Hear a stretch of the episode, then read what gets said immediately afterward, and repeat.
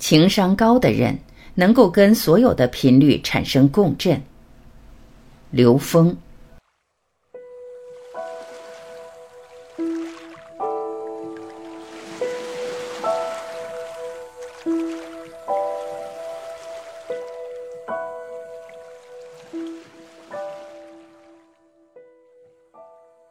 真正成事之人是能够跟各种能量产生同频共振。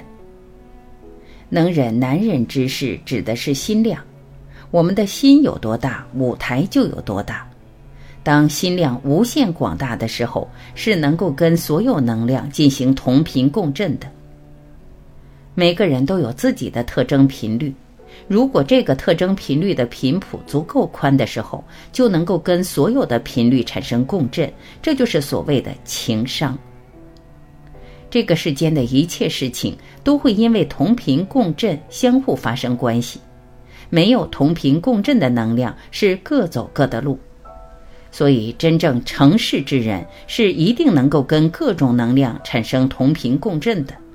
在这个境界之上，他才有足够的空间去驾驭足够的能量，转化所有的缘。能忍难忍之事是境界决定的。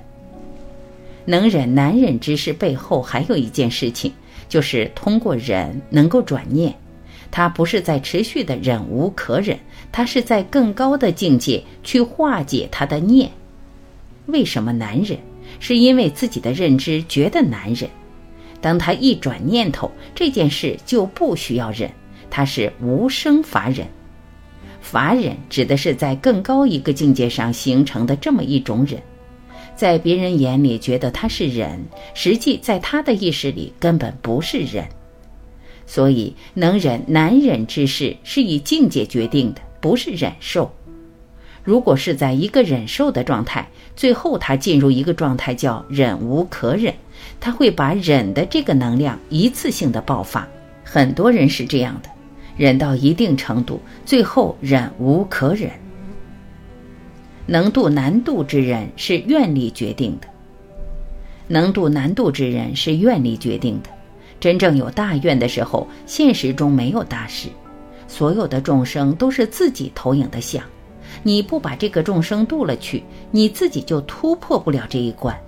你这道题没做，你就无法提升。能过难过之关，一样是这个概念。所有的关都是自己选择的应用题，这里包括了情商，更包括了灵商，也是德商，就是它的维度。如果光是情商的话，智慧很难真的开启。当智慧开启了，是从投影原理化解现实中的相。企业家或是领袖，一定是有道之人，一定是跟道相通的。他在德的层面不断提升，而跟道关联，这是内圣外王。在这个状态下，他才能化解忍。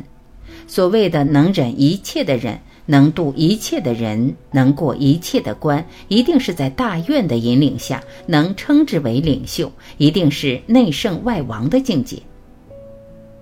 情是能量的纠结，能量的纠结就是在造业。到了这个境界，仅用情商描述是不够的，它是把情商、德商或者叫灵商都融在这里面了。要引领方向、引领趋势，必须得站在更高一个维度去决策。这里有一个特别重要的觉知，是我自己的觉知。这个世界，你只要是用情。不管是情感还是情绪去主导做任何的事情，你都不得不为他买单，因为以情去做事全是在造业，因为情是能量的纠结，能量的纠结就是在造业，就是在形成一个新的认知，这种新的认知就会形成一次障碍，这个障碍一定会呈现反馈给你一个相，让你从这个相里去觉悟。因为情本身是能量纠缠，情跟爱不一样，爱的能量是付出，爱的本质就是付出。它在付出的时候是一个顺向能量流动，是一个本自具足的自然的验证。情是意识交换，它是能量产生的一个共振，这种共振就产生了一种纠缠，这种纠缠会带来烦恼。所以，真正的修行是内在的修行，绝对不是去改变别人。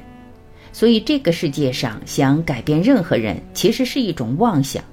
只有通过自己的改变、自己的提升，而看到周围人的提升和改变，周围人的提升是自己提升一个最好的验证。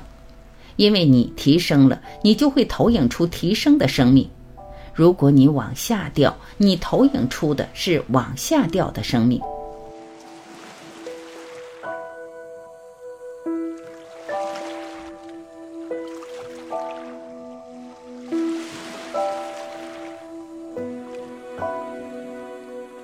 感谢聆听我是婉琪再会。